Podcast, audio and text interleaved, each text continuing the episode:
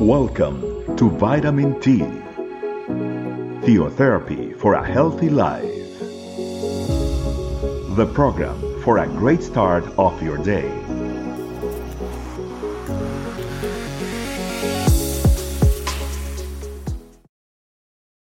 Hi, family. Welcome to another Vitamin T. Today, we are going to be studying out of the book of James, chapter 1, verses 19 and 20.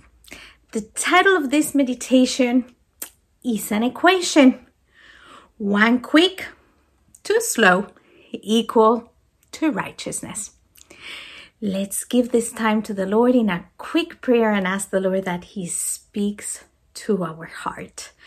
Holy Spirit, I ask that today you speak to our life and our heart, that we be quick to listen and be able to retain your word and your teaching today. We praise you and we glorify you in Jesus Christ. The verse for today says as follows Understand this, my dear brothers and sisters. You must all be quick to listen slow to speak, slow to get angry. Human anger does not produce the righteousness God desires. This is an exhortation that James was giving everyone. There was no specific group, there was no group age, there was n- n- no person in a specific or a specific group that he was speaking all he says you must all brothers sisters women men sometimes they say oh women get angry quicker or men go into wrath quicker or women talk more. This was an exhortation that was given to all children of god. That's why it says that we must all and it means that this message applies to each and every single one of us. And if we want to seek God's righteousness, we need to ask the Lord that He teaches us how to be quick listeners according to His will and have the two slows that these verses mention slow to speak and slow to get angry. Let's reread this verse, but now in the New King James Version, a little older version. It says as follows So then, my beloved brethren, let every man be swift to hear, slow to speak, slow to wrath, for the wrath of man does not produce the righteousness of God we're not going to be able to produce the righteous fruit of the Lord if we are constantly in wrath, if we are not able to listen, if we are not able to express or to hear what others have to tell us. We need to be quick to listen. But when I was reading that, I said, wait, wait, what should we listen? I've always been very careful to things we listen. I don't like to just listen to everything. I'm careful to the music I listen to. I am careful of the conversations I get into. So I was questioning, what should we all listen to? And um, I found in the Word of God two interesting passages that the Lord Jesus Christ mentioned. One is in Mark chapter 4, verse 24. He says, Pay close attention to what you hear.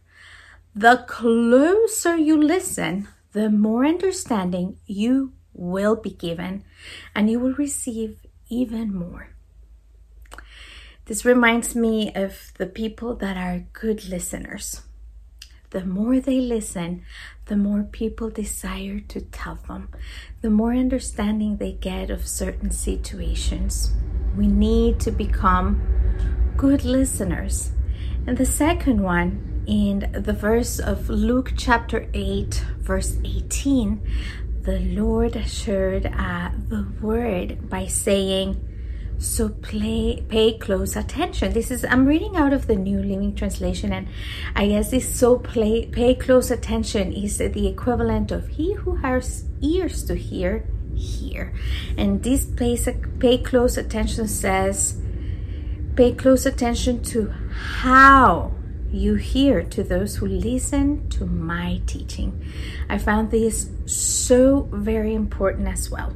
If we don't want to make wrong assumptions, we need to listen to what the context, what is happening, and it becomes necessary that we become very slow to speak. We should not be answering, we should not be coming onto conclusions very fast when we are in conversations, when we are helping somebody, when somebody is telling us a situation, when our child comes and is telling us, Hey, my brother just hit me, and blah, blah, blah, and we come into uh, conclusions real quick we need to be slow to get angry, but that slow to get angry comes as a consequence of becoming good listeners.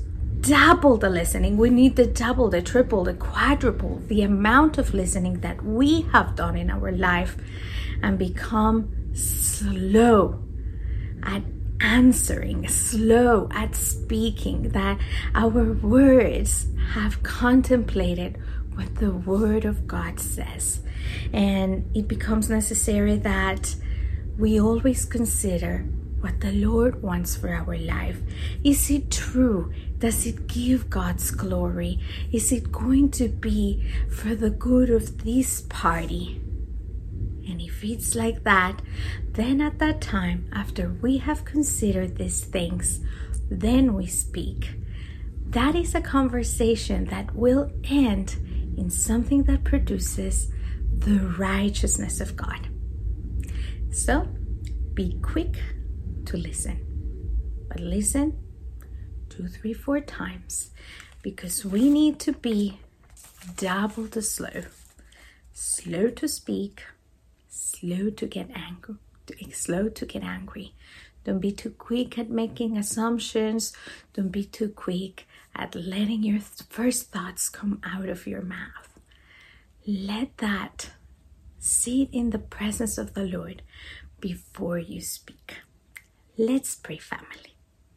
I give you thanks today, Holy Spirit of God, for teaching us and for exhorting us out of the book of James, where you want to give us a beautiful teaching to become better and quicker listeners to those who are surrounding us, to be mindful of what we listen to and how we are listening, and to advise ourselves every time and remind our heart that we need to hear more, to be more mindful of what they are telling us in their context, and be very slow to get angry.